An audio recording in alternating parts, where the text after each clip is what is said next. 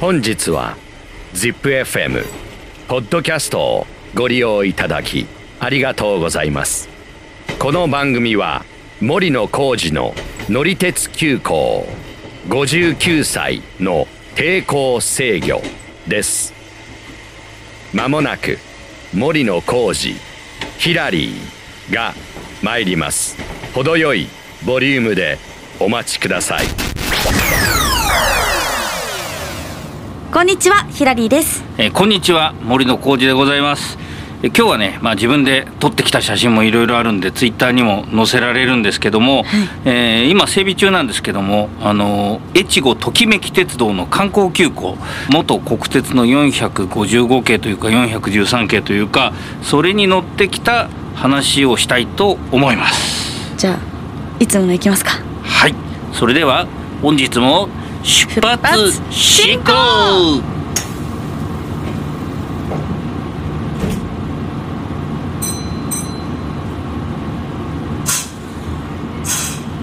455系って何ですか？まあなんとなく電車の形式だってことは想像できると思うんです今までちょけどっといろいろ話聞いてて、ええはいこれはあの急行電車の、まあ、形式なんですけど、まあ、もちろん国鉄時代のね、1960年代に登場してっていう列車なんですけども、はい。まあ、これねちょっと455ってパッと言っちゃったんですけど実は、えー、と45145345から457で471473475475っていうのがそれぞれ形式があって またさらにそれが413系になってっていうなんか何がなんだっていう話なんですが、はい。これ整理して言うとうん。もともとこれあの、まあ、硬直療養の急行電車のことなんですけど、硬直療養？はいっていうのはまあ、あの交流の電化と直流の電化を両方走れるっていうことなんですけど、はいはいはい。とまあ、日本のその電化されてる区間っていうのは、まあ、名古屋の近辺は大体直流なんですけども、はいはい。えー東北地方とか北陸地方とか九州地方とかは、えー交流なんですね。うーんうん。そのなんか電車に伝える伝え方が違うってことですか？そうですね。まああの交流と直流って多分理科の時間に習ったと思うんだけどなんだかな？まあそこのところは はい。ちょっと詳しく話をすると僕もあのちょっと説明しきれないところもあるんで、はいはいはい。今日はあのちょっとわからない方調べてもらって、はいはい。割愛しますけども はい。えーでこの455系まから、まあ、ちょっとその遡ると451系うんから471系っていうのがあって、うん。それはね、えー、と 60Hz と 50Hz の違いがあるんですね。なるほど、昔今の電車はもうどっちも走れるのがほとんど普通なんですけど、はいはい。まあ、昔のその交流電化の区間を走る車両っていうのはその清流機ってまあう車内についてるんですけど、うん。まあ、それが高くてしかもその60と50で、えー共用することが最初はできなかったんで、なるほどね、うん、でその形式名が分かれているという。だから東北地方のその上野駅から、えー仙台とか盛岡に行くやつは451が最初で、うん。そのうち453になり455になり。で、えー例えばその大阪や名古屋から北陸行ったりするのは471が473になって475になって、はい。で最後の最後に出た457っていうのは両方走れるっていう60も50も走れるというのが 登場したんですね。結構いろいろ出てきましたけど、はい、でまあその急行電車っていうのは僕まあ子供の頃ねこのタイトルに「乗り鉄急行」って作るぐらいですから、はい。まあ、好きなんですけど、うん。特にその埼玉県に小学校1年生からあ住んでたんですけども、その後その埼玉の大宮とか浦和とかいうあたりだとよく姿が見られて、まあ、当時のね国鉄の電車の中では一番好きだったかななんていうぐらいなんですね。このどれが一番好きだったんですか？この451から。あーまあうん基本的にまだ子供の頃あんまりよく分かってなかったんでまあまあこれこの辺455だと思ったんでそうみたいなあーなるほ455だと思ってたんですよ僕はね。はいはいはい、うん、だからそのまあ特急よりも急行がなんか好きだったし、その中でもディーゼルカーよりもこの電車急行っていうのがスマートな感じがして、えー好きだったかなっていうんでね。特にその僕がよく見てた東北本線だと急行松島っていうのが、まあ、一番その455系の急行で多くてね。あもうあのこんな感じですよ。お待たせいたしましたこの列車は急行松島9号仙台行き磐梯7号北方行きでございます。この列車は次の停車駅は赤羽です。赤羽大宮岡山宇都宮西那須の黒磯白河須賀川郡山とかだったかななんかそんなような感じで こう止まってったんですよね。そういう放送がもうあったんですか、まあありましたね。でそれを今えーそうちょっとやってみたけどな。いいんじゃないですか？先頭13号車が7号車までは急行松島号仙台行きです。グリーン車は10号車出車道指定席は7号車8号車ビュッフェでございます。これもう今もうあの聞けるんですか？今は聞けないですね。どっかで誰かがそういうのを録音してた人がたまにねなんか YouTube とかで公開してるのありますけどね。そうなんうんなかなかその何何号何何号ってこう今言った松島7号磐梯あ松島9号と磐梯7号は確か一緒に走ってたはずなんですけど、でその頃はその東北本線の急行っていうのは大体その2つ方向にこう分かれてって、うん。まああのさっき言った、えーまあ、会津若松方面の北方行きと仙台行きが一緒になったりとか山形方面のその蔵王号っていうのもあったりとか、うんそれからまあもうちょっと手前で終点になる東っていうのがあったりもういろいろだから組み合わせはいろんなのがあったんですけどね。はいええまあそんな感じです。はい。で、えっとあとは北陸本線だとえっと金沢に行く名古屋からもあったんですよ。名古屋から金沢に行く兼六号っていうのがあったりとか。はいから米原始発でこれも金沢まで行く九頭竜っていうのがあったりとかうんから大阪から行くのは、えー湯の国とそれから湯の国は金沢までであと立山っていうのがこれは富山まで行ってたんですね。おお、うん、でまあこれまた話をややこしくすると、はい。あの米原から金沢までのやつは普通車が6両で走ってるんですけど名古屋発とか大阪発は、まあ、グリーン車もついてるし、うん。からそのビュッフェっつって、まあ、聞いたことないですよね。食べれるんですか？そう。なあのまあ立食式の食堂みたいな。えーえ電車の中でですか？そうそうそうえー、すごい。まあ昔はねあの特急列車だと座って食べるあの食堂車っていうのもついてたけど、でもなんか、うん。映画とかだったら見たことあるかもしれないです。まあ、新幹線でもねちょっと前まあちょっと前っつってももう20年以上前か。20年前だと知らないもそんね。うですね。21なんで私今。1歳とかかな。そうだね。まあ連れてってもらったかもしれませんが、えーそういうのがあったんですけど急行列車にもそういうまあちょっとそのまあ簡易的なもんなんですけど、ついてるのがあったんですよね、へえいいな。まあでもすごい時間はかかったんですよ。ね、だって例えばその名古屋から行く、えー急行でね、うん。えー、と博多まで行く列車もあったんですけど、えーっとね、えー限界っていうのがあってはいこれだとまあその1963年のだからまだ新幹線ができる前の話だから僕も生まれたぐらいの年の話ですけど、はい。えーっとこの日あ頃の時刻表を見ると朝の9時55分に出て、はい。博多に22時19分。だからまあめっちゃ時間10かかる。時そう10時に出て夜10時を過ぎて着くみたいな。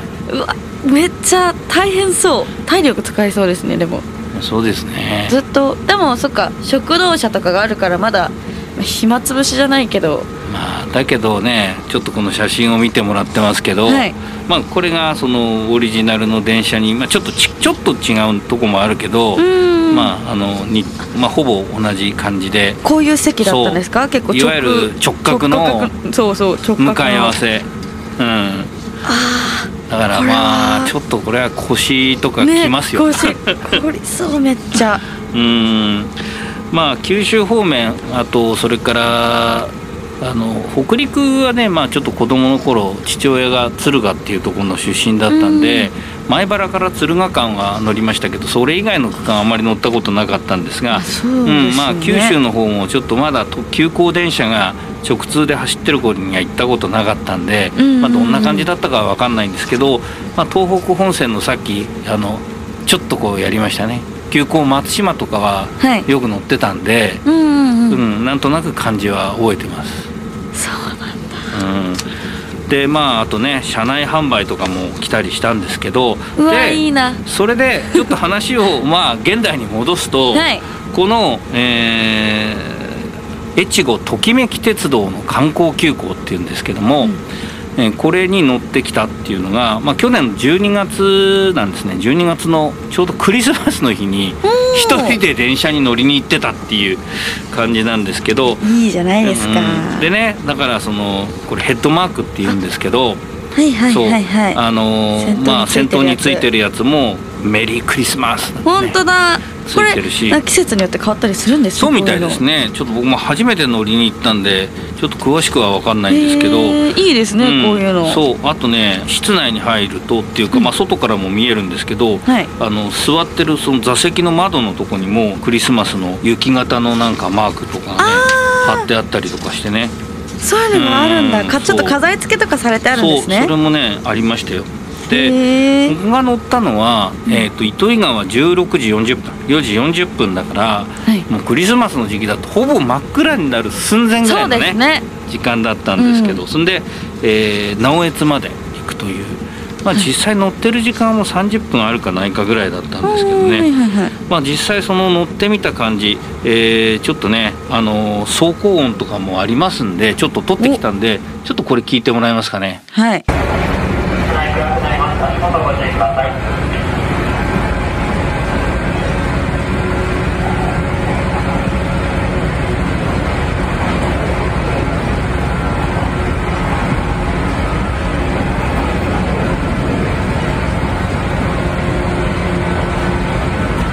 でまあこんな感じで、はいなんとなくこう、はいはいまあいい音でしょっつってもちょっと分かんないかもしれないけど。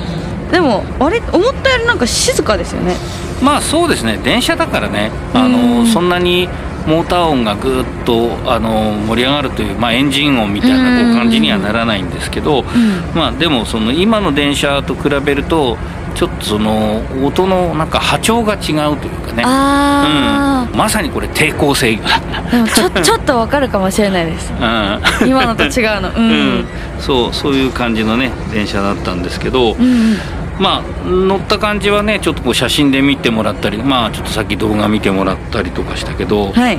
まあザ昭和って感じですよね。そうですね。なんかそれこそこのさっきの椅子とかも、うん。こんな直角の見ないですしね。うん、あんまり。でそのちょうど糸魚川から直江津に向かうと糸魚川の駅で出てすぐのとこであのデッドセクションっつって、い、のいわゆる交流から直流にこのここでは変わるんですけど、はいはい方は。い最初に向としてはそうそうそう。まあそれがあって、で今の車両だともうその電気とかえー消えずにねそのまま走れるんですけど、はい。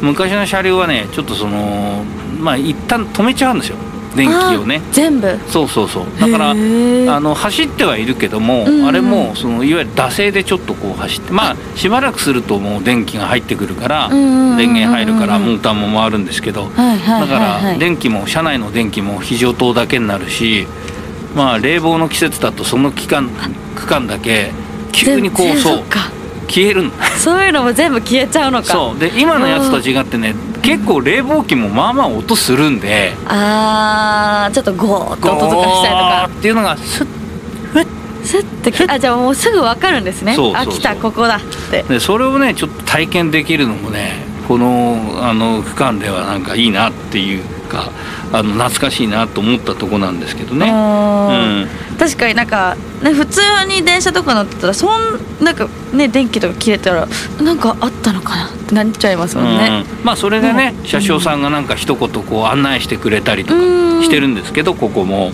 うん。なんかちょっとアトラクションじゃないですけどそういう感覚でも楽しめそうですね。そっかそう考えるとそうかもね。で、まあ、あとね区間としては結構海沿い日本海沿いを走るとこなんで、まあ、暗くなってからだったんでその一部しか見られなかったけど、はいはいはい。まああのもう少しねあの日が長い時期に行くと、うん。結構夕方とかねあの日本海だから日が沈むのを見られる感じかもしれない。めちゃめちゃ綺麗かもしれないですね。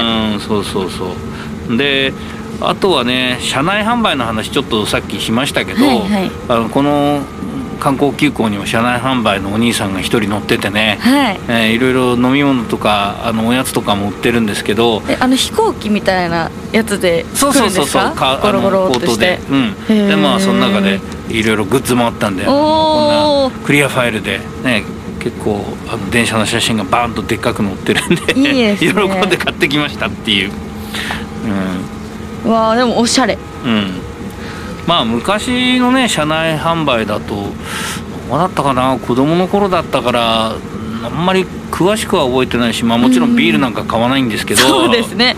うん、なんかね冷凍みかんとか売ってたような気がするんだよな。でもそれはちょっと勘違いかもしれないけどね。うーん。あのでもそういうのとかそう。売ってるんだ。電車の中で食べたことは間違いないです。あー、まあもしかしたら家から持ってきたかもしれないですあけど。それか駅の売店で買ったかね。あへえ、うん。冷凍みかんとか売ってるんだ。うん。昔はね なんか結構定番だったな。ねえうん。もう冷凍みかんとかだって私あの給食とかで出てあそうそうきそうそう。た記憶しかないですもんそう給食でももちろん出てきたんだけど、うん。その駅ってなのか車内販売だったか忘れたけど、うん。とにかくなんかみんなで車内でこう皮むいてみかん食べてたことを覚えてる。うん。わあでもいいなそういうの、まああのーさっき言ったようにねちょっと今この観光急行はお休み中で、うん。まあ、その重要部検査っていうのはこの先頭車の区波、えー、455の701番っていうのが、えー走ってるんですけど、うんもうこれ本当に455系っていうさっき言った中で言うともう一今残ってるのはこの1両だけなんですけど一両しかないそう。でさっき言ったように改造されたっていうのがちょっとあって、はいはい、はい、あとの2両は実は413系っていうことになっててうん。あの北陸地方でもう普通列車用に使われるんであのボディとかがちょっとこう変わってるんですね色とかドアがそう色はね色は元に戻したんだと思うんですけどこれはねあのこうドアが独立してあるドデッキ式っていうやつなんですけど、はいちょっとねょっとなんか新幹線みたいな感じ？そうそうそうそう。であとの2両は実はその微妙にちょっとそのファイルの写真だと分かんないかもしれないですけど、あのドアがねあの両開きのいわゆる通勤型みたいになってるんですよ。うん。よく見るタイプの。そうそうそうそうよく見るタイプのね。今あの地下鉄とかはいはい JR とかでもよくある。こういうこういうねドアが左右にこはいはいう左開い右にガーッと開く。てでちょっとそのいえーっとドア入ったとこはすぐあのロングシートで。うん。まあ、一般のその地下鉄とかかとは同じようなタイプになってるんですけど、うん。まあ、中はあのクロスシートのその直角シートが並んでるっていう、うんまあ、ちょっとこれ改造されてるんでー。原型なのはまあこの1両だけなん3両編成のうちの1両だけなんだけどそうなんまあ、今ちょっとその1両が検査中っていうことで、えー3月にはねまたあのまた乗れるようになるっていうことなんで、まあぜひちょっとそのまた僕も乗りに行きたいなと思いますしね機会のある方にはぜひ乗ってもらいたいなと思って。ね、この直流交交流でしたっけ、うん。が変わるのはちょっと体験してみたいですね。ちょっとねぜひうん。若い人にも体験してもらいたいななんてねそうですね。いろいろ思うわけですけど、まあそれが、えー、と今回のちょっと越後ときめき鉄道の国鉄型の観光急行乗ってきたよっていうお話でございましたそれではえ今日もご乗車ありがとうございました、えー担当車掌は森野浩二と。乗客のヒラリーでした。ではまたのご乗車をお待ちしております。森野浩二の乗り鉄急行59歳の抵抗制御。